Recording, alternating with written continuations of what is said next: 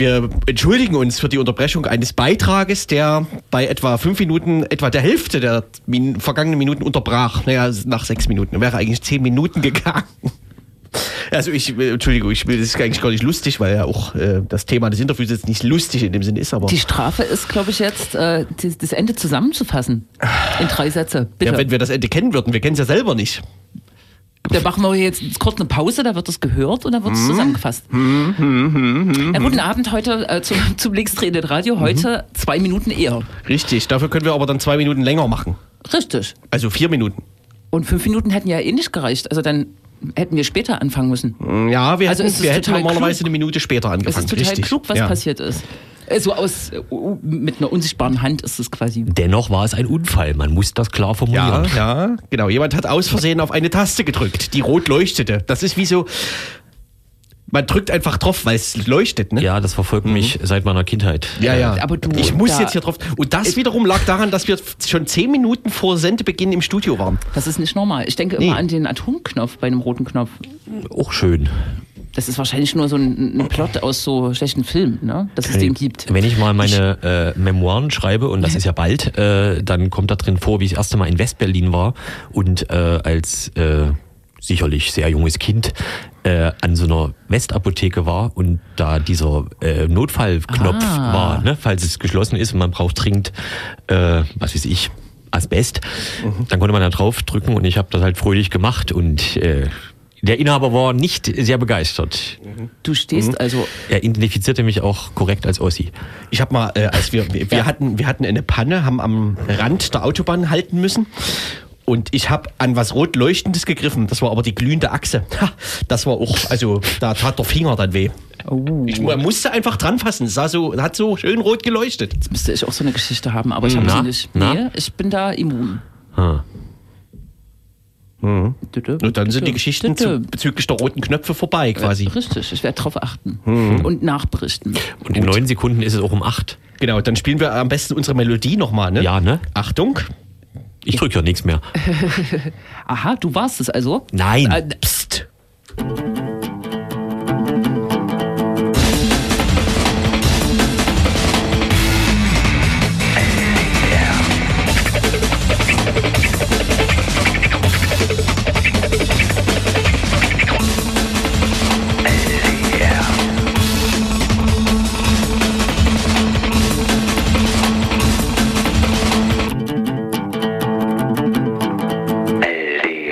Dann nochmal herzlich willkommen allen Hörerinnen und Hörern, die pünktlich 20 Uhr zum linksdrehenden Radio einschalten. Wir senden schon seit vier Minuten. aber man, man wird es nachhören können, oder? Das wir sehen. Was wir schon versendet haben, kann man ja zur Verfügung stellen. Versendet klingt auch wie ein Unfall. Ich habe mich versendet. Ich entschuldige Ja. mich nochmal Ja. aktuell Bitte? für diese Versendung. Für, den, für die Verdrückung. Die Verdrückung der Versendung. Mhm, genau. Es herrscht LDR, Ausgabe, verdammt, 392. Du bist jetzt völlig raus, hä? Wunderbar. Ja, ja. Wegen des Knopfs, Ja. wegen des roten Knopfs. Richtig. Ja. Heute, Wir werden die Knöpfe umlackieren zur nächsten Sendung. heute ist der 15.11., genau. Ja. Kann man sich ja manchmal vergewissern. Dass der, Und Dass das, das alles stimmt. bedeutet, dass wir alle zwei Wochen senden. Viele wissen das nicht. Äh, freitags. richtig. So auch heute. Ähm, und ja, wir müssen jetzt gar nicht so durchhetzen, Nee, eigentlich nicht. Wir, jetzt wo wir schon fünf Minuten näher angefangen haben. Ich wollte jetzt direkt schon zur Sendungsvorausschau kommen. Na, aber wir können aber ja du kannst ja erst erstmal mal- Wetter machen. wir können ja erstmal so plau plaudern. Ja. ja. Ja, wir, wir leben in bewegten Zeiten oder so, ne? Das ist genau, das ist einer der vielen Sätze, die in jeder Sendung auftauchen. Neben die nachfolgende Sendung scharrt schon mit den Hufen. Äh, Richtig. Verzögert sich um zehn Minuten. Der öffentliche Diskurs ist so ein bisschen bestimmt durch äh, Gewaltdebatten, könnte man sagen. Aber wir kümmern uns heute da nicht darum. Ach so. Also nur in, einem bestimmten, in einer bestimmten Form. Äh, in Bezug auf eine bestimmte, For auf bestimmte Formen. Wir, werden eigentlich, nicht, eigentlich sind wir ja die Kümmerer-Sendung. wir werden nicht über linke Gewalt berichten, sondern eher über ideologische Gewalt. Nee, wie kann man das sagen? Gewalt. Ja, bin ich jetzt immer gespannt, wie du da wieder rausfindest. äh, Ideologeme, die äh, zu Gewalt werden. Und über Staatsgewalt werden wir auch reden. Mhm. Aber das wollten wir noch gar nicht. Richtig. Wie geht's so?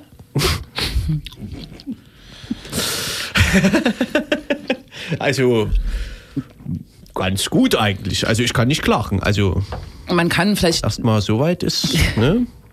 Zu dem Thema, diverse Hiobsbotschaften, aber man kann vielleicht zu dem Thema so viel sagen, dass ich glaube vor nunmehr reichlich zwei Wochen in Leipzig eine Immobilienangestellte Angestellte eines Immobilienunternehmens in ihrer Wohnung besucht wurde und geschlagen wurde.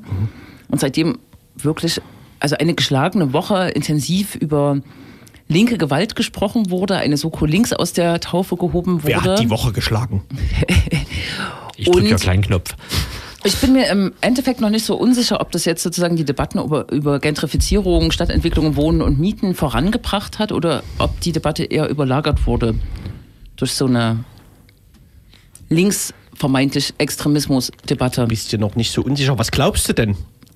Ich glaube eher, dass die ähm, Debatte durch eine Gewaltdebatte, zumindest in dem ähm, in den Hauptmedien und von den führenden Politikerinnen und Politikern ähm, überlagert wurde und wenig über Mieten und Wohnen gesprochen wird, aber so kleinteilig wird es schon mehr gemacht. Wobei gab es nicht diesen, äh, diesen interessanten Absatz in diesen ersten Pressemitteilungen, dass äh, so eine Art, was war denn das, ein runder Tisch, Runder war das Tisch. das?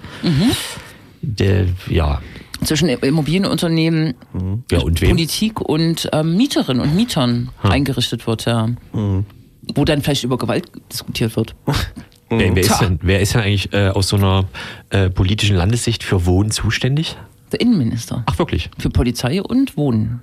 Wow. Und, und Geflüchtete. Ah, ja. Und Sport. Ach so, ja. Ja. Der verwaltet die Millionen für den sozialen Wohnungsbau zum Beispiel? Ja. Aber ist es vielleicht auch nicht mehr lange, ne? Die Regierung lässt sich. Der LVZ war in einer? Nebenmeldung heute zu lesen, dass äh, in Leipzig im letzten Jahr 20 Sozialwohnungen entstanden sind. Also 20 Wohnungen, die dem KDU-Satz entsprechen, neu gebaut wurden. Es gibt, ich glaube, über 100 Sozialwohnungen, die aber nicht dem KDU-Satz entsprechen. Das ist ja die Kritik an der äh, sozialen Wohnungsbauförderung, dass sie die Mieten nur auf 6,50 Euro runter subventioniert und KDU-Satz in Leipzig Kosten der Unterkunft sind 4,80. Immer noch. Da gibt es sozusagen eine Differenz. Ja. Die Und niemand zahlt. Wann, wann wurden die KDUs letztes Mal angehoben in Leipzig? Vor drei Jahren, die müssten eigentlich alle zwei Jahre angehoben werden. Es steht also Oder noch öfter, wenn man sich die Mietentwicklung anguckt. Ne? gesetzlich festgelegt zwei Jahre, man kann es auch öfter machen. Und wer definiert den anderen Bereich, den sozialen Wohnungsbau? Das 650? Land. Ah ja, das ist ja gut. Genau, das ist eine Kampfbaustelle, äh, die Subventionierung noch weiter runter, äh, no- noch höher auszugestalten. Ne? Kampfbaustelle. Da brennen die Kräne. Verbale Gewalt, geistige Brandstiftung, könnte man sagen. Mhm. Ja, und das hat ja dann auch für die Regierungsbildung zumindest zu äh, auch lustigen Pressemitteilungen äh, geführt. Ne? Also irgendwie als die, oh Gott, was, wie war das denn? Die Soko Links wurde von dem Oberbürgermeisterkandidaten und Justizminister Sebastian Gemko slash CDU und ähm, Innenminister Wöller und dem Landespolizeipräsidenten, glaube ich, äh, ins Leben gerufen öffentlich. Genau, und das war das eine, wo dann erstmal sozusagen Gr- Grüne und vielleicht SPD gefragt haben, hoi. Äh, und jetzt gab es aber ja nochmal, jetzt wurde die, oh Gott, wie heißt es korrekt, der Volksantrag, also die 50.000 Unterschriften äh, zum gemeinsamen längeren Lernen, wurden im Sächsischen Landtag akzeptiert beim Petitionsausschuss, wie auch immer, keine Ahnung. Äh, und da hat die CDU wiederum auch gleich eine Pressemitteilung rausgegeben, dass 50.000 Unterschriften nicht die Mehrheit äh, der Sachsen sind und man sich hier nicht Klar. an der langen Nase oder so. Auch das war wohl für die Koalitionsgespräche auch sehr förderlich oder so fürs, äh, also fürs Ja. Gefühl, so fürs, äh, Oder Atmo. fürs Miteinander. Atmo. Ja, und die CDU hat die Woche, oder die Presse hat auch noch berichtet, dass die CDU ein teilweises Verschleierungsverbot in Sachsen einführen will. Das ist aus den Koalitionsgesprächen jetzt rausgesickert. Das wichtigste Thema wahrscheinlich, aber das wird die anderen auch nicht so amüsieren. Denke ich. Verstehe. Naja, Naja, nutzen die gerade die Zeit eventuell, wo man so ein bisschen fast wie alleine noch rumregieren kann, oder? scheinbar. Ja, na klar, würde ich auch machen. Na klar. Wobei im Gegensatz zu Thüringen, um den äh, Nexus äh, zu kriegen, gibt es ja keine kommissarische Regierung, oder? Wie ist das in Sachsen? Ja, doch. Wie? Die Ministerinnen und Minister sind im Amt Mhm, Bleiben. und der ähm, Ministerpräsident muss bis einen definierten Zeitraum nach der Landtagswahl äh, gewählt sein. Das wird am 19.12. in Sachsen stattfinden, wird ähm, der Ministerpräsident vom Landtag gewählt und der ernennt dann quasi die Ministerinnen und Minister, die neuen. Der Bis Mr. dahin President. sind die anderen alle, Dulisch, Gemko, wie die alle heißen, im, im Amt. Ja, alle. Verstehe. Na gut. Trotzdem tagt der Landtag schon ausnahmsweise. Zum Ja. Beispiel gestern. Ja, nee, drei- heute. Dreimal. Auf Antrag der. AfD. Die AfD hat heute beantragt, eine Enquete-Kommission ländlicher Raum ins Leben zu rufen. Eine Enquete-Kommission ist so ein äh, Instrument, wo ein Zukunftsthema beleuchtet wird. In der letzten Legislatur war das die Pflege über zwei, drei Jahre und wo dann ein umfangreicher Abschlussbericht vorgelegt äh, wird, den auch Expertinnen und Experten quasi mit äh, diskutiert und bestimmt haben. Den Antrag, den die AfD heute eingebracht hat, hat sie vor zwei Jahren schon mal eingebracht, wurde damals schon abgelehnt und auch heute wurde er abgelehnt und der AfD haben sage und schreibe bloß zwei Stimmen gefehlt. Ne? Uff. Der, der, die Dr- äh, ein Drittelmehrheit im Landtag beträgt 40 Sitze, 40 Stimmen, 40 Aha. Sitze Ja. und sie haben 38. Einer hat auch noch gefehlt. Ach so. Das heißt, irgendjemand aus den anderen Fraktionen hat mitgestimmt? Nein, Ihnen fehlten drei Stimmen. es ist abgelehnt Okay. worden und ihnen fehlten äh, im Endeffekt drei Stimmen, genau. Ne? Na gut, immerhin. Die Argumentation muss man ja hier nicht nachvollziehen, aber den Untersuchungsausschuss, den Sie schon ins Leben gerufen haben, Mhm. den gibt's und manche mutmaßen, dass jetzt vielleicht einer noch zu Linksextremismus auf den Weg gebracht wird. Aber wir wollen ja niemanden Hoffentlich. inspirieren hier. Ähm, das heißt, der Landtag tagt gerade auf speziellen Antrag sozusagen. Genau. Mhm. Und dann ab nächstem Jahr geht's los. Gucken wir mal in die Dem. Ja, äh, die große Preisfrage. Dem Sack. Wenn man sich unsere Sendung nochmal anhört, äh, gab es am Ende eine Preisfrage oder eine Aufgabe, nämlich an die Hörerinnen und Hörer den Text, die kohärente völkisch-identitäre Strategie des B. Höcke nachzulesen. Das heißt, alle, die äh, das gemacht haben, sind jetzt im Vorteil, weil, weil wir haben es nicht vergessen. Das mag vorkommen, aber es ist nicht vorgekommen. Und nicht gelesen. Genau. Tja, Es ist das erste Mal, dass wir ein Thema, was wir ankündigen, auch tatsächlich dann in der nächsten Sendung. Naja, äh, Zumindest pünktlich. ja. Richtig. Genau.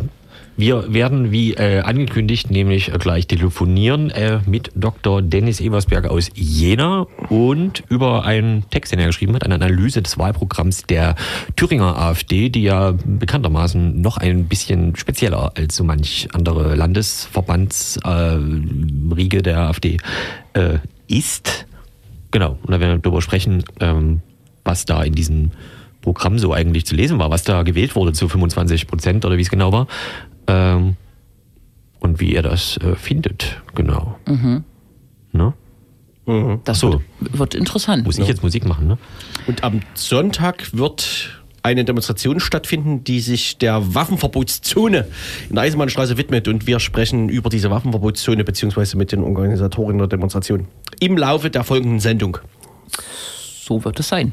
Genau. Und damit folgt die erste Werbung. Es handelt sich um ein Musikstück der Band Ulf. Ach so. Was denn? Ah.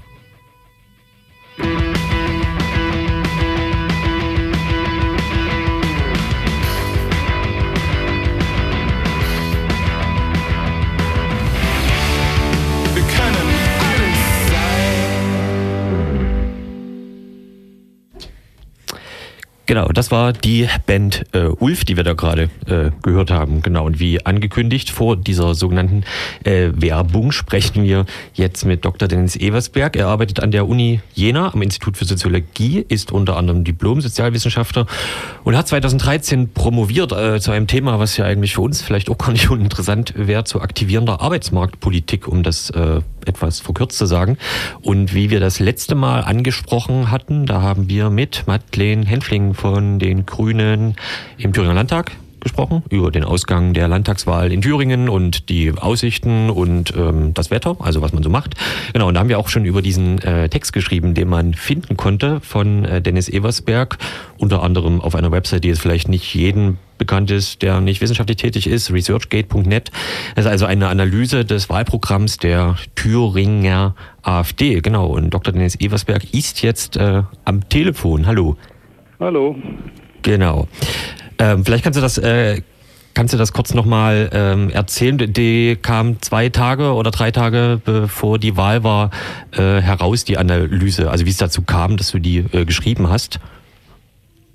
Ja, ich habe mich hier vor Ort mit anderen Leuten zusammen schon länger mit der, mit der Politik der AfD beschäftigt und wir haben da auch ähm, ja verschiedentlich versucht, dem was entgegenzusetzen, unter anderem auch im Kontext der Kommunalwahl, die ja im Frühjahr war, hatten uns da schon mit den Kommunalwahlprogrammen der AfD in Thüringen beschäftigt und ähm, äh, da lag das nahe, sich das jetzt zur Landtagswahl nochmal verstärkt anzugucken. Und ähm, wir hatten dann in der, in der Woche vor der Wahl eine Veranstaltung, unter anderem auch mit Madeleine Henfling, wo ähm, es darum ging, sich das mal alles genauer anzugucken. Und ich war da angefragt worden, ob ich was zur Programmatik sagen kann und hatte mich dann mal hingesetzt und mir das im Detail angeguckt und war relativ schockiert. Genau, bevor wir da etwas äh, näher reingucken, vielleicht kannst du das nochmal retrospektiv sagen, wie das in Thüringen überhaupt aussah zur äh, Wahlkampfzeit. Also wie gab es da eine Auseinandersetzung mit der AfD, eine öffentliche, eine Offensive oder so? Oder ja, wie, wie sah das so aus vor Ort in den Städten und äh, Dörfern? Naja, es gab schon eine Menge Initiativen, würde ich sagen. Es gab schon ähm, viele Proteste auch. Also es gab jetzt nicht viele Orte, wo die AfD völlig unwidersprochen im öffentlichen Raum auftreten konnte. Gerade auch ähm, in der außerparlamentarischen Linken gab es da einiges an Aktivitäten. Also diese Wann, wenn ich jetzt Konzerttour, die es ja gegeben hat, die war sehr wichtig und hat gerade im ländlichen Raum auch wichtige Kontrapunkte gesetzt. Ähm, aber es war eben auch weitgehend so, dass man eher versucht hat, eigene Inhalte dem entgegenzusetzen und wenig ähm, sich tatsächlich mit der Programmatik auseinandergesetzt wurde. Also das, das finde ich jetzt im ländlichen Raum war das nicht so problematisch. Was die gemacht haben, war eine super Arbeit. Dass aber in, in Erfurt selbst parallel zur AfD äh, Kundgebung am Anger eine Demo stattgefunden hat, die nicht mal ernsthaft versucht hat, ähm, sichtbar und wahrnehmbar für die Anhänger der AfD da zu protestieren, sondern gesagt hat, wir wollen lieber unsere eigenen Inhalte setzen, fand ich bedenklich. Jetzt ist so ein äh, Wahlprogramm, was äh, geschrieben wird, in der Regel ja doch irgendwie was anderes als eigentlich das Parteiprogramm oder Strategiepapiere. Papiere gibt es viel bei äh, Parteien. In der Regel schreibt man zur Wahl irgendwas, was man in, keine Ahnung, zum Beispiel 100 Tagen gedenkt äh, umzusetzen, wo man irgendwas Konkretes rausziehen kann. Jetzt scheint das bei der AfD in Thüringen so ein bisschen äh, anders, beziehungsweise beschreibst du das auch so, dass das jetzt kein klassisches Wahlprogramm im Sinne von wir versprechen das und es passiert äh, das ist, sondern ein bisschen darüber hinausgeht. Kannst du das äh, erklären?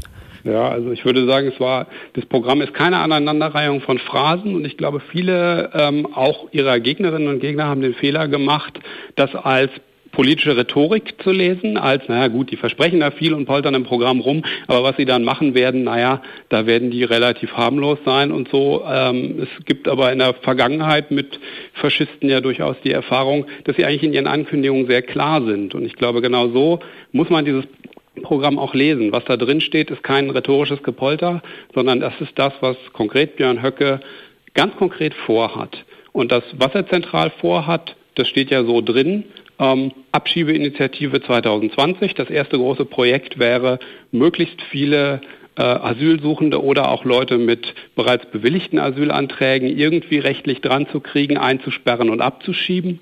Ähm, und der andere Punkt wäre, sehr schnell staatliche Repressionsorgane auszubauen ähm, und politische Gegner, also das Umfeld der bisherigen Landesregierung, das steht alles ganz offen drin, politisch zu verfolgen. Du hast ein paar Punkte jetzt erwähnt. Was, was steht denn an sich drin? Also es, äh, unter anderem liest man bei dir im Text, ähm, dass ähm, quasi der Umbau des politischen Systems da drin versteckt ist. Äh, wie ist er denn versteckt? Wie genau steht das denn da drin?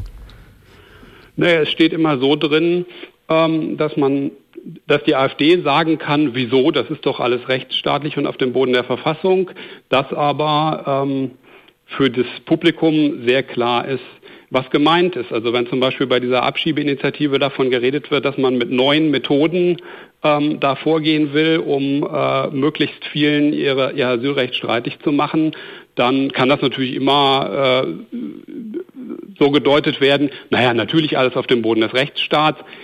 Wenn man aber AfD-Anhängern, denen es eigentlich nur darum geht, möglichst viel die Ausländer loszuwerden, sagt mit neuen Methoden, dann hören die da, glaube ich, auch was anderes raus. Ähnlich ist es mit den, mit den, mit den Fragen zum Rechtsstaat, also Einrichtung neuer Schwerpunktstaatsanwaltschaften, insbesondere im Bereich Linksextremismus, ist natürlich formal erstmal rechtskonform. Ähm, was dann aber ganz konkret passiert, wenn es solche Einrichtungen einmal gibt und wenn ein Innenministerium, ein, sagen wir mal, fiktiv AfD geführtes, auch versucht, da politisch Einfluss zu nehmen. Das hat man in Thüringen mit dem, mit dem inzwischen dann äh, versetzten äh, Staatsanwalt Tschechner in Gera ja auch gesehen. Äh, in dem Zusammenhang, wenn du jetzt sagst, es wird halt so versucht, dass das Ganze, oder es soll halt so aussehen, als ob das Ganze irgendwie rechtsstaatlich alles in Ordnung ist, äh, ist das dann noch, also ist das dann auch, geht das dann nochmal zurück von Höckes Aussagen, die er damals auch in seinem Buch gemacht hat, die überall äh, rumgingen, Stichwort wohltemperierte Grausamkeit und so. Also finden sich auch solche Sätze oder Wörter da drin oder wird, wird auf das alles, naja, taktisch verzichtet oder ja, wie man, wie will man das nennen? Ja, also ich würde sagen, taktisch verzichtet ist ein ganz guter Ausdruck. Es ist sprachlich sehr geschickt gemacht. Ähm, es ist aber nicht gemäßigt. Also das, äh, der, der Witz daran ist, dass es sprachlich geschickt diese Vorhaben verkleidet, ohne aber inhaltlich sich auch nur ein bisschen davon fortzubewegen. Und dabei gibt es zwei Strategien, das zu machen. Das eine sind Wortersetzungen, also Blut und Boden wird ersetzt durch Identität. Ähm, gesundes Volksempfinden wird ersetzt durch äh, gesunder Menschenverstand. Äh, solche Geschichten. Wenn man diese Ersetzungen dann aber mal im Kopf rückgängig macht, dann ist die Sprache eigentlich sehr deutlich und das andere sind Auslassungen. Das bestimmte Themen, wo man klar sich von der eigenen Ideologie entweder distanzieren müsste oder ganz eindeutig einen Aufschrei provozieren würde. Also Beispiel Gedenkpolitik. Ähm, überhaupt nicht vorkommen. Zum Beispiel zum Umgang mit der Gedenkstätte Buchenwald steht dort nichts. Ich habe so eine Metafrage. Äh, wie äh, sieht denn das aus, zum Beispiel, wenn du sagst, ähm, es gibt halt zum Beispiel dieses äh, Thema, das steht bei dir unter Punkt 6, Ausländer raus, dass sich das naja, quasi durch das äh, ganze Programm vielleicht zieht oder als Vision, beziehungsweise das ist natürlich die äh, Frage daran, also hat die AfD das hinbekommen, bei jedem ihrer Themen, das ist ja glaube ich auch nicht kurz, das Thüringer AfD-Wahlprogramm, tatsächlich diesen, naja, diesen Spin äh, der Ethnisierung da reinzubekommen? Nicht bei jedem Thema, ähm, aber ich würde sagen, doch bei, bei absurd vielen Themen. Also beim Lesen habe ich gedacht, meine Güte, was die tatsächlich alles ethnisieren, ja, bis hin zur Gesundheitspolitik, zur Familienpolitik, zur Schulpolitik und so weiter. Es kommt immer rein, also, ne, dass die ausländischen Kinder in der Schule ein Problem sind und so weiter. Also es gibt sehr viele Probleme, die ethnisiert werden. Ähm, es gibt darüber hinaus dann aber ein zweites integrierendes Thema, ähm, nämlich das Thema Klima- und Umweltpolitik ähm, das dann in anderen Teilen des Programms, in der zweiten Hälfte, wo es dann um Landwirtschaft und so weiter geht, da, das lässt sich schwer ethnisieren, sondern das wird dann sozusagen mit diesem Anti-Öko, Anti-Energiewende Thema aufgeladen. Ähm, das zieht sich dann durch. Und wenn man diese beiden Themen zusammennimmt, ist das, was dem zugrunde liegt, aber im Grunde immer dieser Vorwurf an die, an die politischen Eliten ideologisch zu handeln und der Gesellschaft ideologisch was aufzwingen zu wollen, sei es nun die Einwanderung oder sei es ähm, ja, die Energiewende oder eine Klimapolitik. Mhm. Im Text steht, glaube ich, äh, dass das so eine Art Höcke-Programm sei. Also ich glaube, gemeint ist damit, dass das mehr oder weniger Höcke selber geschrieben hat. Kannst du das vielleicht nochmal ausführen? Ja, also das, ähm, das geht für mich einmal daraus hervor, wenn man die verschiedenen vergangenen Verlautbarungen von Höcke gelesen hat. Andreas Kemper hat das ja sehr in, in sehr dankenswerter Weise zusammengetragen, was der alles so äh, von sich gegeben hat im Laufe der Jahre. Wenn man dann auch mal in sein Buch reingeguckt hat vom letzten Jahr, dann findet man sehr viele Topoi, die da auftauchen, jetzt in dem Programm wieder. Also es gibt sehr viele Punkte, wo man sieht, das sind Dinge, die Höcke im Laufe der Jahre immer wieder gesagt hat, die in fast gleicher Formulierung wieder auftauchen brauchen. Ähm, insofern kann man da vieles im Text ganz konkret ihm zuschreiben. Und dann ist es natürlich so, wenn man sich das anguckt, das ist alles sehr stark einem, aus einem Guss. Ne? Wenn man das mit dem Programm der sächsischen AfD zum Beispiel vergleicht, ähm, das ist erheblich inkohärenter. Da gibt es Widersprüche da drin, das, da merkt man, das ist Stückwerk, da ist das eine von irgendwem geschrieben und das andere von irgendwem anders. Da mussten Leute sich auf irgendwas einigen. Hier musste sich niemand einigen, sondern das kommt alles aus einem Guss. Das ist eigentlich alles in einer Linie, die sehr stark mit dem zusammenpasst, was Höcke in der Vergangenheit auch immer wieder konsequent gesagt gesagt hat. Genau, wo du schon das ähm, Programm der sächsischen AfD ansprichst, ist jetzt das Höcke-Programm sozusagen, ist das mit irgendeinem AfD-Programm vergleichbar? Also ich bin jetzt kein enzyklopädischer Kenner aller AfD-Programme, ähm, aber ähm, ich glaube, dass es schon ähm, äh, was sehr Eigenes ist. Möglicherweise ist es vergleichbar mit dem Programm der Thüringer AfD von 2014, wo ich vermute, ähm, dass der Entstehungsprozess ein recht ähnlicher gewesen ist. Ähm, was aber eben wirklich nochmal jenseits des Wortlauts sehr bezeichnend ist, ist, dass es eigentlich keine Anzeichen dafür gibt, dass es einen innerparteilichen Diskussionsprozess um dieses Programm gegeben hat. Das kommt inhaltlich aus einem Guss, das kommt sprachlich aus einem Guss und das ist auf dem, auf dem Landesparteitag der AfD einstimmig beschlossen worden, ohne jegliche Änderung gegenüber dem Antrag, der da eingebracht wurde.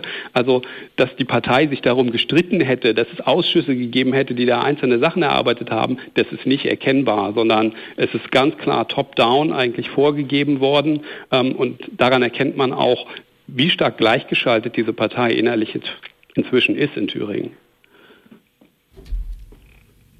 Dieser gesunde äh, Menschenverstand, den du angesprochen hast, als äh, quasi eine Ersetzung, als, ein, also, also als eine Wortersetzung. Äh, was ist denn da die Idee dahinter? Weil das ist ja tatsächlich auch bei Pegida, bei Legida ist das ja irgendwie so ein typisches Wort, was immer wieder von der Bühne gesagt wird irgendwie. Wir machen ja alle nur irgendwas, was der gesunde Menschenverstand will. Genau, also funktioniert dieser Spin, der dahinter steht? Also ich glaube, er funktioniert bei dem Publikum schon, sonst würden sie es ja auch nicht immer wieder machen. Also ich glaube, dass das wirklich was ganz Zentrales anspricht und zwar spricht es im Prinzip das, äh, das, das Grundprinzip Identität an. Also die, äh, eine benachbarte Strömung der AfD nennt sich ja nicht, nicht, nicht ohne Grund identitäre Bewegung. Ich glaube, das ist wirklich der Kern ähm, der ganzen Geschichte, der da angesprochen ist. Der gesunde Menschenverstand ist ja das, was dagegen gesetzt wird. Ich habe eben gesagt, sie klagen immer an die Ideologie der herrschenden politischen Eliten. Ähm, und das, was sie dagegen setzen, ist der gesunde Menschenverstand. Was heißt jetzt Ideologie als Gegenpol dieses gesunden Menschenverstandes? Das heißt im Grunde jede Politik, ähm, die davon ausgeht, dass man Gesellschaft gestalten kann, dass man irgendwas verändern kann ähm, und dass es so, wie es schon immer gewesen ist, nicht bleiben muss in dem, in, dem, in dem Begriff Identität, der, wie ich ja schon gesagt habe, eigentlich die Übersetzung von, von dem tradierten Begriff Blut und Boden ist, steckt nun drin, dass man sich gegen diese Veränderung eigentlich ganz grundsätzlich zur Wehr setzt. Und das spricht natürlich den Alltagsverstand der Leute ganz stark an. Ich finde, das beste Beispiel ist gerade in Thüringen die Windkraft. Ähm, da geht es darum, zu verhindern, dass im eigenen Umfeld Windräder gebaut werden. Ähm, und das, was jemand wie Höcke damit verhindern will, ist natürlich nicht einfach nur der freie Blick der Leute aus ihrem Fenster, ähm, sondern die Vorstellung des Schutzes einer Landschaft, die da dran hängt, ist überhaupt keine ökologische Vorstellung, sondern ist eine Vorstellung, die damit zu tun hat, dass man glaubt an einen organischen, natürlichen Zusammenhang der Menschen und der Landschaft, in der sie leben. Und dieser organische Zusammenhang der wird als äh, ja, das absolute Nonplusultra hypostasiert und der soll unbedingt erhalten oder aber wiederhergestellt werden. Und darauf richtet sich das. Äh, Identität heißt also dieses völlig unreflektierte, unhinterfragte Festhalten an dem Gegebenen oder auch einfach an einer völlig idealisierten Version des Gegebenen. Ähm, und das trifft glaube ich, schon die Gefühle vieler Leute, zum Beispiel äh, in Regionen Ostthüringens, ähm, für die das erstmal nur bedeutet, dass sie gegen den Windrad sind.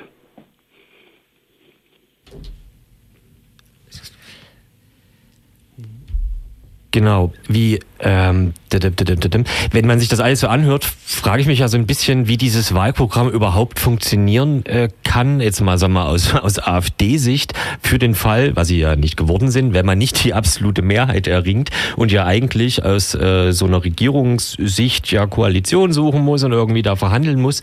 Es kann mir irgendwie beim besten Willen nicht vorstellen, wie man sozusagen mit diesem Programm und diesen Forderungen überhaupt in eine Kompromissbereitschaft oder so oder eine Diskussion mit irgendeinem anderen politischen Player äh, gehen will. Äh, kann es sein, dass äh, im Prinzip die Höcke AfD das eigentlich auch nie vorhatte, ähm, im Prinzip, das zum Beispiel mit anderen in Koalitionen und Kompromisse zu suchen und naja, sich ja mehr oder weniger die CDU vielleicht damit ein bisschen selbstlächerlich macht. Da gab es ja diese 17 Leute, die irgendwie gesagt hatten, wir brauchen jetzt ergebnisoffene Gespräche, was auch immer das heißt, wo dann von der Bundesebene und Generalsekretär, Landesgeneralsekretär gesagt wurde, nein, oh Gott, äh, bloß nicht. Also kann man mit diesem Wahlprogramm überhaupt äh, eine Koalition bilden, selbst wenn man ja das nicht will?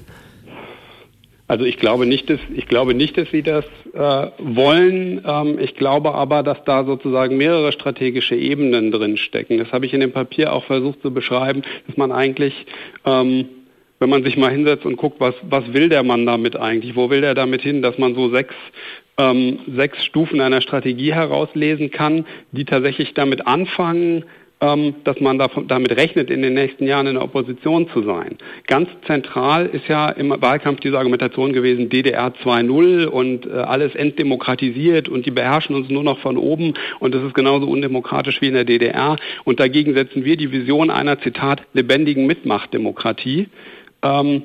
Wir wollen ganz viele neue direktdemokratische Elemente einführen.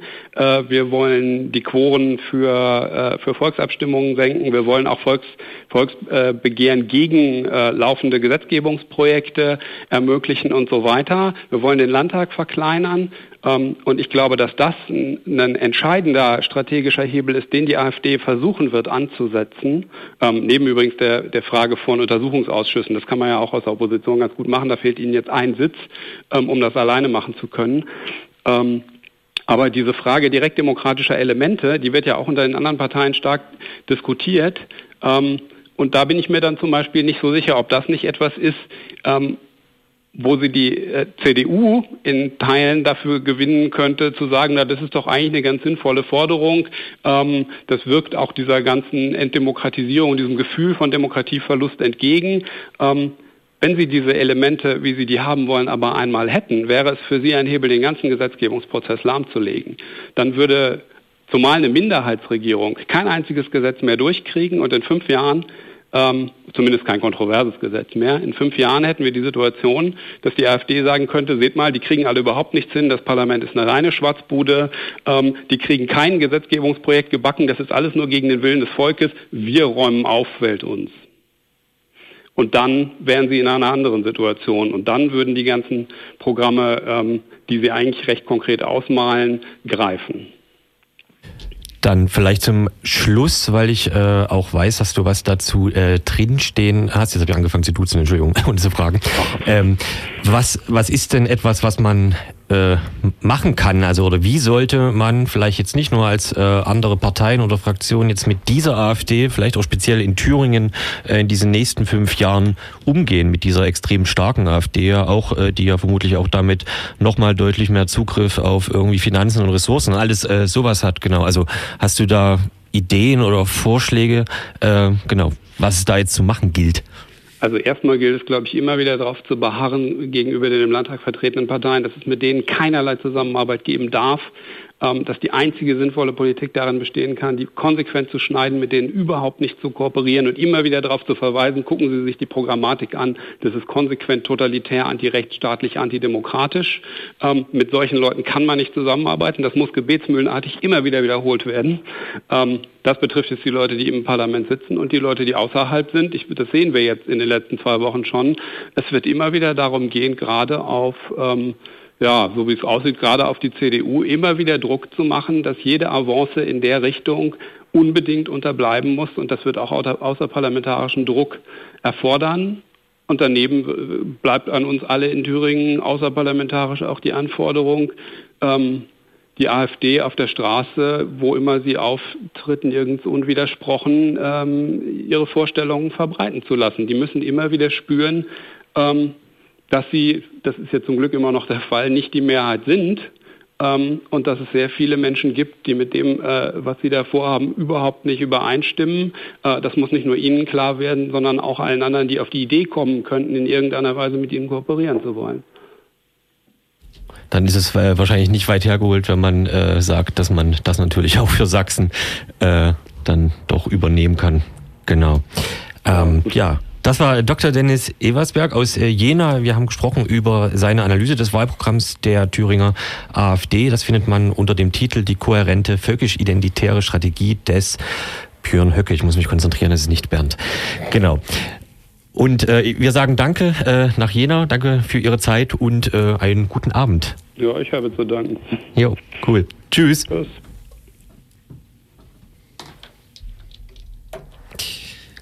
Genau, das Teil 1 im linksdrehenden Radio. Äh, wir bereiten uns auf das nächste Gespräch vor und spielen bis dahin noch eine kleine Musik. Richtig, richtig, richtig. Herrlich.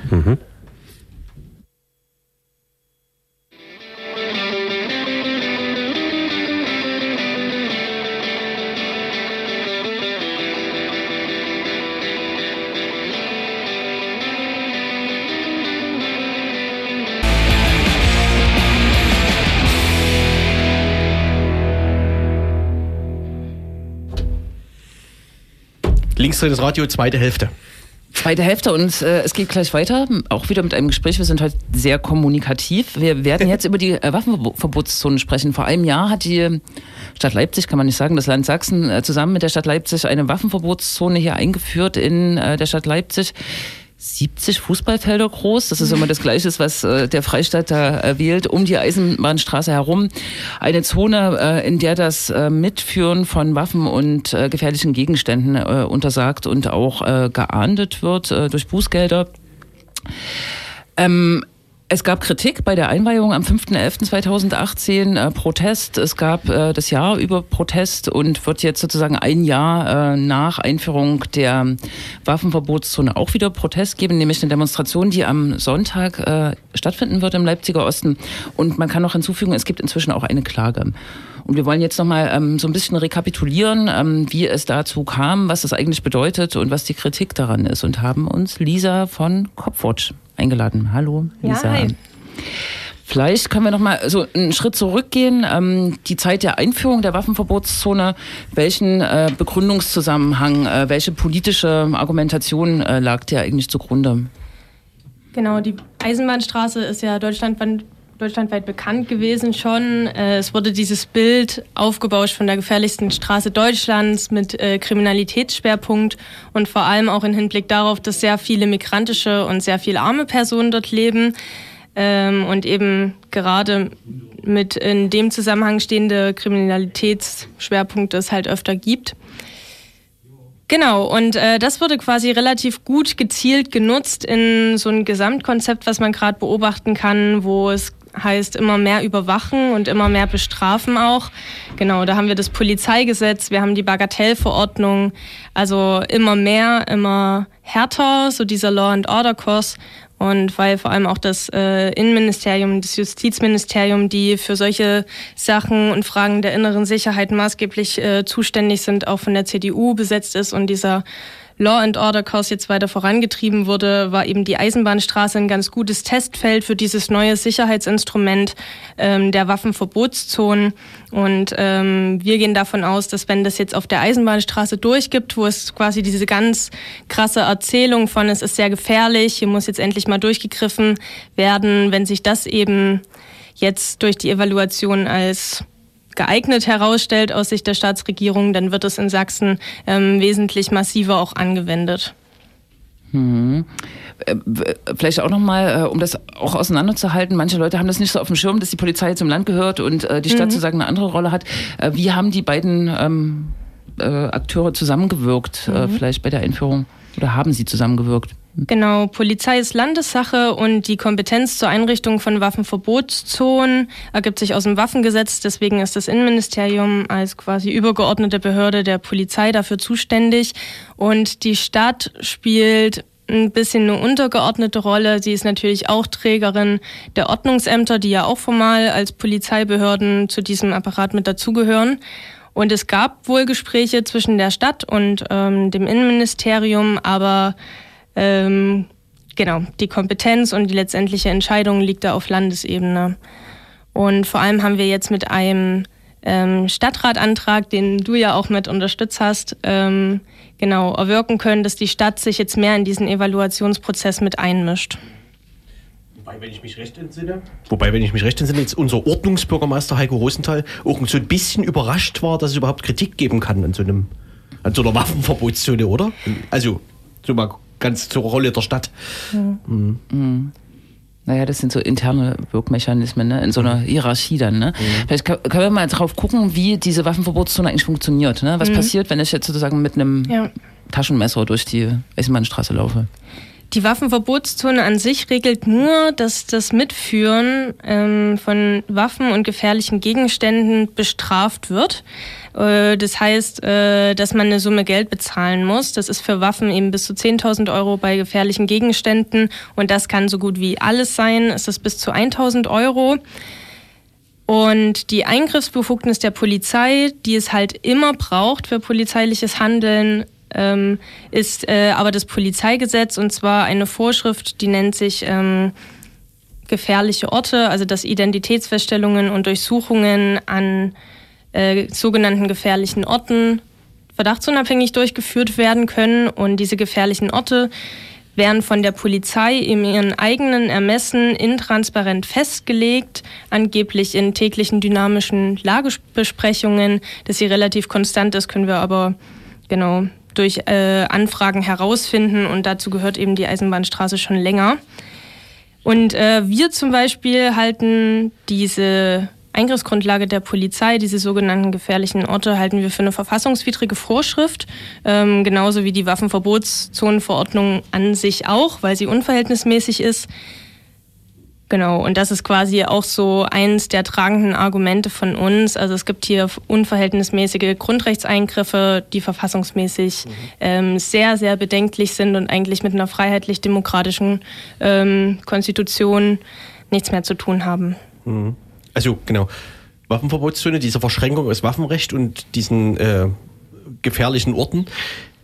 Geht es da bei der Kritik auch darum, dass diese gefährlichen Orte eigentlich immer nur temporär eingerichtet werden? Ich glaube, also mhm. der Hauptbahnhof gilt ja auch als gefährlicher Ort, aber das ist ja dauerhaft zum Beispiel auch, ne? Aber eigentlich, also gar genau, vielleicht kannst mhm. du das nochmal erläutern. Bei, beim Hauptbahnhof und bei anderen Sachen, das ist quasi auch im Polizeigesetz bei diesen Identitätsfeststellungen und Durchsuchungen geregelt. Ähm, Bahnhöfe gelten aber zum Beispiel nicht als gefährliche, sondern als gefährdete Orte, wie zum Beispiel auch alle in größeren Institutionen wie Gerichte. Deswegen sind da auch diese verdachtsunabhängigen Kontrollen möglich. Genau, und gefährliche Orte, also es wird eigentlich immer geguckt, wie viel Kriminalität gibt es äh, in diesem Feld und ist es notwendig, verdachtsunabhängige Kontrollen durchzuführen. Ähm, Genau, also wenn man so diese Kriminalitätsaufkommen in der Stadt Leipzig vergleicht, ergibt sich zum Beispiel auch wesentlich höhere ähm, Fallzahlen für die Innenstadt als für die Eisenbahnstraße, was aber halt äh, dann ziemlich verschwiegen wird, beziehungsweise was auch unterschlagen wird bei diesem enormen Kriminalitätsanstieg auf der Eisenbahnstraße, der immer so herseniert wird, dass es eben ein viel äh, höhere Kontrolldichte auf der Eisenbahnstraße gibt durch die Polizei und dass es auch in den letzten Jahren zu einem sehr, sehr großen Bevölkerungsanstieg gekommen ist. Ja, und deswegen hat man manchmal so absurde Zahlen, mit der die Polizei da versucht, was zu rechtfertigen. Und wenn man genauer drauf guckt, löst sich das eigentlich ähm, ziemlich in Luft aus. Und ähm, wenn man dann noch guckt, um welche Kriminalität es sich handelt auf der Eisenbahnstraße, klar, Gewaltdelikte sind äh, nicht cool und wir finden auch den Einsatz von Waffen finden wir nicht cool. Das ist nicht ähm, unser Argument gegen die Waffenverbotszone, dass wir der Meinung sind, alle sollten ihre Waffen dabei haben können. Das ist durch das Waffengesetz an sich schon verboten. Ähm, diese Kriminalität, die immer wieder ähm, auf der Eisenbahnstraße stattfindet, ist halt vor allem Drogen und das sind ähm, Diebstahlsdelikte. Also ähm, man, oder genau, jetzt gab es auch diese Woche wieder viel Schwarzarbeit. Und wenn man da hinterfragt, so was sind die Gründe für diese Kriminalität, dann kommt man eigentlich darauf, dass es sehr viel soziale Ungleichheit gibt, also sehr viel Armut. Und ähm, natürlich durch eine restriktive Asylpolitik gibt es sehr viele Menschen ohne Status oder ohne Aufenthaltserlaubnis, ähm, die auch nicht arbeiten dürfen, wo dann wieder im illegalen Sektor, also beim Drogenverkaufen irgendwie die einzige Möglichkeit ist, überhaupt zu überleben. Genau, also hier ganz stark diese sozialen Ursachen für Kriminalität und das ist das, was wir eben mit dieser Kampagne ähm, Waffenverbotszone abschießen, soziale Sicherheit stärken, ab, ähm, anstreben, ist so dieses Ding von wir brauchen, wir haben soziale Probleme, dafür brauchen wir soziale Lösungen und wir wollen ein Gesamtkonzept von Sicherheit, was eben nicht nur auf diese Verhinderung von Kriminalität und dieser polizeiliche Sicherheitsbegriff ist, sondern so eine umfassende sozioökonomische Sicherheit wo dann eben auch sowas äh, dazu gehört wie Armut, äh, Drogenkonsum, Wohnungslosigkeit und eben diskriminierende Gewalt, die auch auf der Eisenbahnstraße stattfindet, ja, also sexistisch, rassistisch, antisemitisch. Ähm, viele Menschen sind betroffen, nicht nur auf der Eisenbahnstraße, aber eben durch so einen viel belebten Ort ähm, kumuliert es da oft auch. Mhm. Jetzt vielleicht mal zu den äh, harten Fakten. Es äh, ist ja jetzt ein Jahr her und wenn ich meine, wenn ich mich äh, recht entsinne, sind circa 150 Gegenstände sichergestellt worden. Davon ein Großteil äh, Messer. Und wenn man das so liest, so als äh, unkritischer Mensch, Ja. denkt, denkt man ja irgendwie, boah, das hat irgendwas gebracht. Ne? Wie rezipiert ihr die äh, Bilanz? Vielleicht hast du auch noch konkretere Zahlen dazu. Genau, wir haben ähm, für elf Monate haben wir durch Anfragen uns quasi schicken lassen, wie viele Menschen sind kontrolliert worden, beziehungsweise dokumentiert kontrolliert worden. Die Einschränkung würde ich gerne noch treffen. Ähm, genau, was wurde gefunden und wie viele Ordnungswidrigkeitsverfahren wurden dahin eingeleitet. Es ergibt sich daraus, dass nur in ungefähr 4% der Kontrollen, die die Polizei durchgeführt hat, irgendwas gefunden wurde. Und in diesen 4% sind aber schon so Gegenstände, also sogenannte gefährliche Gegenstände enthalten, wie ein Schraubendreher, ein Cuttermesser, ein Glasschaber, Rasierklingen, Rasierklinger, Aufsätze. Also es liest sich irgendwie so richtig lächerlich und ähm, klar, Messer ist, das, ist der große Fokus. Das wurde auch ähm, immer wieder betont, dass es darum geht, äh, die Messer aus der Eisenbahnstraße rauszubekommen. Und als Messer gilt aber, und das wissen wir eben auch aus Anfragen, auch diese weißen Plastik-Einwegmesser. ja, also das ist jetzt nicht jeder, der mit einem Springer, also es sind nicht Springermesser, sondern das kann erstmal alles gewesen sein. Und wenn man dann diese Verstöße nochmal vergleicht mit dem, wie viel Ordnungswidrigkeitsverfahren wurden wirklich eingeleitet, also in wie vielen Fällen wurde gedacht und unterstellt, es gab hier jetzt wirklich eine Verletzungsabsicht oder das fällt halt tatsächlich unter die Waffenverbotszone in dem Sinne, dann ist das ähm, eine sehr, sehr, sehr geringe Zahl. Und äh, da schließt sich wieder der Kreis zu dem, ähm, ja, wenn man eine so große Streubreite von Grundrechtseingriffen hat, so nennt man das, wenn eben sehr viele unschuldige Menschen ähm, von Polizeimaßnahmen betroffen sind, dann ist das Mittel eigentlich ähm, zunächst erstmal unverhältnismäßig und ähm, zum anderen ist es halt auch ungeeignet, weil so eine abschreckende Wirkung, die so angeblich verdachtsunabhängige Kontrollen haben. Es wurde zumindest noch nie empirisch belegt, dass es das hätte, ähm, weil Menschen, die wirklich meinen, einen gefährlichen Gegenstand oder eine Waffe jetzt in dem Gebiet mitzuführen, die lassen sich auch nicht von diesem Risiko, in eine Polizeikontrolle zu geraten, abschrecken. Und das Mittel ist absolut ungeeignet, ähm, um hier irgendeine Gewaltkriminalität zu verringern. Es ist einfach nur ein Überwachungsinstrument, was eben vor allem äh, schwarze Menschen und vor allem prekarisierte Menschen, denen Drogenkonsum oder denen irgendwie Diebstahlsdelikte von der Polizei unterstellt werden, dass sie kontrolliert werden, was einen sehr starken Verdrängungsmechanismus natürlich wieder hat. Und äh, das sind Teufelsspiralen, die drehen sich immer weiter und wir werden überhaupt keine Probleme oder Ursachen von Kriminalität gelöst, sondern alles wird nur entweder in andere Stadtteile verschoben oder in weniger sichtbare Orte oder es wird eben eigentlich nur verschlimmert. Wäre es eigentlich denkbar, dass ganz Leipzig zur Waffenverbotszone wird? Äh, ja, also das äh, genau, dann bräuchtest du trotzdem wieder eine Eingriffsgrundlage. Das sind die gefährlichen Orte. Und was man vielleicht noch sagen kann, ähm, auch wieder zu dieser Verfassungsmäßigkeit der gefährlichen Orte, das ist eigentlich so gedacht gewesen, dass es darum geht, es geht jetzt hier um eine Kreuzung. Es geht um eine Ecke, wo irgendwie zum Beispiel organisierte Kriminalität sich regelmäßig trifft. Ne? Und das ist irgendwie empirisch belegt und das ist schon ganz lange so und die Polizei hat da irgendwie eine verschiedene Taktik, um damit umzugehen. Was jetzt hier aber gemacht wurde, 70 Fußballfelder groß, diese Vorschrift, ähm, die eigentlich sehr restriktiv eigentlich benutzt werden müsste, ist jetzt so krass, ich würde schon fast sagen, missbraucht worden, um in einem halben Viertel Grundrechte kollektiv auszuschließen. Und das ist eine Sonderrechtszone gewesen und ähm, Genau, sieht man das jetzt eben zusammen mit der Verschärfung des Polizeigesetzes oder generell mehr Polizei und mehr Bestrafung, dann ist das natürlich aus einer demokratischen, rechtsstaatlichen Sicht super bedenklich. Und die Kritik der AfD äh, nebenbei ist äh, vor allem, dass es äh, zu wenig Polizei gibt, ne, die die Waffenverbotszone exekutieren kann. So, Ja. Also die finden das eigentlich Ja. ganz knorke. Genau, jetzt macht ihr am Sonntag eine Demonstration. Vielleicht Mhm. kannst du dazu noch äh, was sagen und vielleicht auch noch, ähm, hast du Hoffnung, äh, dass man dieses Ding jetzt kippen kann, auch nach der, Eva nach der Evaluierung? Ähm, vielleicht gleich zur zweiten Sache. Also meiner Meinung nach oder unserer Meinung nach ist es kontrafaktisch, zum einen diese Waffenverbotszone aufrechtzuerhalten, weil eigentlich aus den Zahlen und aus dem Personalaufwand der Polizei eigentlich klar werden müsste, dass hier das überhaupt nichts bringt und eben auch aus dieser rechtsstaatlichen Sicht das super bedenklich ist und man davon eigentlich eher die Finger lassen sollte. Ähm, genau, ich glaube, ob sich daran jetzt was ändert, wir sind immer noch in Koalitionsverhandlungen. Ne? Es ist noch nicht so ganz klar, wie das weitergeht mit dem Innenministerium. Ähm, genauso zur Hoffnung. Genau.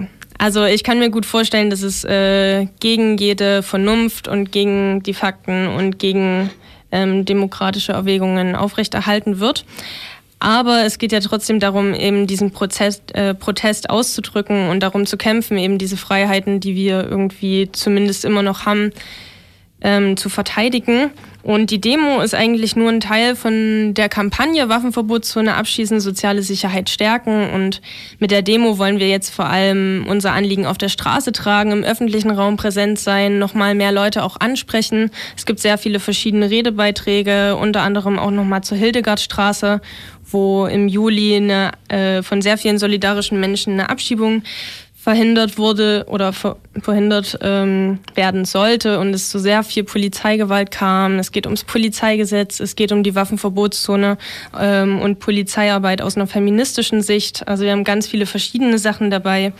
Ähm, genau, und äh, im Dezember äh, gibt es dann nochmal so verschiedene inhaltliche Veranstaltungen, auch nochmal, also ein Podium zur Waffenverbotszone, nochmal zu, darüber zu sprechen, ähm, zu diskutieren, Lösungen dafür zu finden, wie man halt kollektiv damit jetzt umgeht, selbst wenn es aufrechterhalten wird.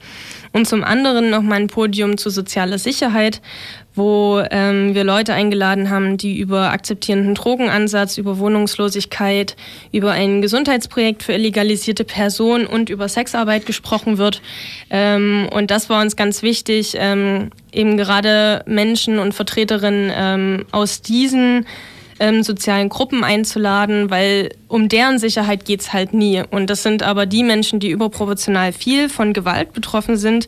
Und das wollen wir sichtbar machen und da viel mehr Vernetzung auch zwischen den verschiedenen Kämpfen, die eben geführt werden, ähm, aufbauen und genau, auf der Eisenbahnstraße findet das irgendwie alles zusammen. Deshalb ist das ein sehr guter Anknüpfungspunkt aus so einer politischen Perspektive. Und auf der anderen Seite leben wir halt da und ähm, wir fühlen uns eingeschränkt und in permanenten Überwachungs- und Angstzustand.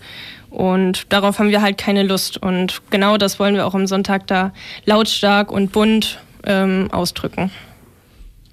Sonntag, 14 Uhr? 13 Uhr. 13 Uhr? 13 Uhr ähm, im Rabet, also dort äh, beim Aldi. Und wir laufen eine kleine Runde auch zur Hildegardstraße, über die Eisenbahnstraße zum Otto-Runki-Platz. Dort gibt es dann Suppe und noch ein kleines Konzert. Cool. Einwandfrei. Vielen Dank, Lisa. Und Ja. äh, Copwatch gibt es auch im Internet. Ne? Genau, da steht auch nochmal unser Aufruf, unsere Forderungen, also vieles von dem, was ich jetzt gesagt habe. Ähm, da gibt es auch Infomaterial, weil wir so eine kleine Anleitung geschrieben haben, wie kann man Polizeikontrollen kritisch begleiten, wie kann man mit ähm, Racial Profiling umgehen und was hat man generell für Rechte gegenüber der Polizei und wie kann man sich gut bei Polizeigewalt verhalten. Also alles sowas findet ihr auf dem Blog. Okay. Danke. Sauber. Vielen Dank. Ja, danke euch. Wir. Musik? Ja, aber dann, wir, dann sind wir ja auch raus, wenn wir Musik machen. Ach so. Mhm. Ich habe auch hier eine, ich habe nämlich auch noch einen Hörerin Musikwunsch gerade noch zugeschickt bekommen. Verrückt, wa? Da machen wir am besten keine Musik mehr. Da können wir auch niemanden enttäuschen. Weil du einen Wunsch äh, geschickt bekommen hast. Vielleicht kriegen wir ja so eine Überbrückungszeit. Ja. Ach Von- so, von, von- von wem? Von der nachfolgenden Sendung. Richtig, ja. Ja, angefangen. Ja, die haben auf jeden Fall schon mit länger machen. geschaut, ne? Genau. Ansonsten kann man noch äh, den äh, Terminhinweis machen, den man nicht machen darf. Morgen spielt der Rote Stern in Wurzen. Ja, richtig. Es gibt eine Anreise, Es sagen wir gibt mal, eine so ganz geheime nebulös. Anreise, genau. per Zug und per Bus. Ganz nebulös. Mhm. Und das wird sicher alles ganz gut. Ne? Beim letzten Rote Sternspiel gab es ein bisschen Stress, vor allem nach dem Spiel, ähm, was vor allem das äh, örtliche zivilgesellschaftliche Zentrum abbekommen hat. Das ist nämlich überfallen worden von Nazis, die mutmaßlich vorher beim, erwiesenermaßen vorher beim Fußballspiel waren. Ähm, genau. Vielleicht haben das die Behörden diesmal auf dem Schirm. Das Pflasterwurzen bleibt das Pflasterwurzen. Ähm, mit dem Verein scheint es etwas besser zu laufen als in den vergangenen Jahren. Genau. Und ähm, unabhängig davon ähm, jährt sich ja auch, wir hatten es ähm, auch beim Linksrhein Radio schon vor zwei Sendungen, jährte sich vor kurzem der Angriff auf den Roten Stern in Brandis zum zehnten Mal. Und anlässlich dessen gibt es am Samstag um 20 Uhr eine Veranstaltung im Fischladen, dem Vereinsladen vom Roten Stern Leipzig äh, in Konnewitz. Der, die das Ereignis ja nochmal aufgreifen soll, vor zehn Jahren in Brandes. Genau, das wäre dann morgen Abend mit anschließendem äh, Abendausklang in der gegenüberliegenden Kneipe. Das ist ja ein krass langer Tag für rote Sterngängerinnen und rote Sind die gar Sterngänger. nicht gewöhnt, ne? Nö, die normalerweise sind die ja nur sechs Stunden am Tag wach. zwischen 12 und 18 Uhr. Mhm. Naja, Naja, warm anziehen. In richtig. Fall. So, genau. Ne? Ne, wir haben ja sonst, sonst Sonntag haben wir abgedeckt. Mit der Demonstration, Samstag haben wir abgedeckt. Und in zwei Wochen ist schon wieder linksdrehendes Radio, ne? Richtig. Und dazwischen ist Feiertag. Aha.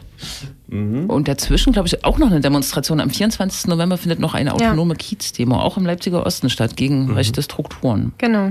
Das ist so die Zeit der Sonntagsdemos. Na, genau. Naja. Insofern Musikwunsch, oder?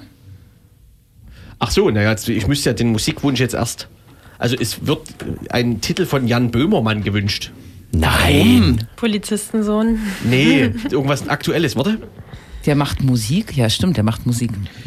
Äh, Licht an heißt das Lied. Ja, das ist dieses Gitarrenlied, äh, Lied, was Reinhold Beckmann imitieren soll. Aha.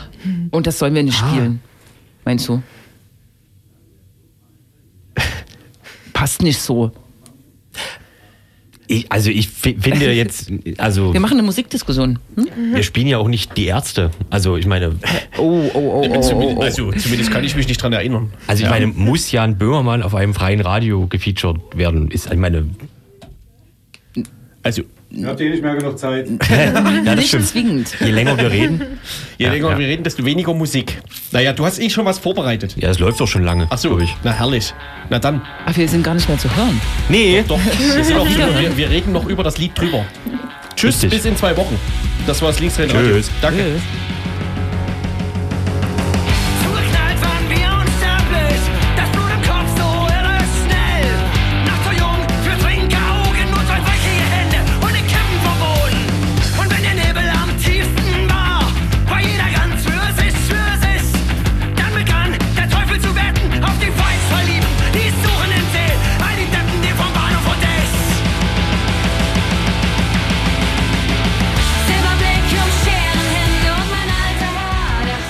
war das linksdrehende Radio hier auf äh, Radio Blau. Wir wechseln gleich nochmal die Musikrichtung. Es folgen zwei Stunden äh, Dub Night Radio Show. Heute Dubwise T aus Dresden vorproduziert. Viel Spaß.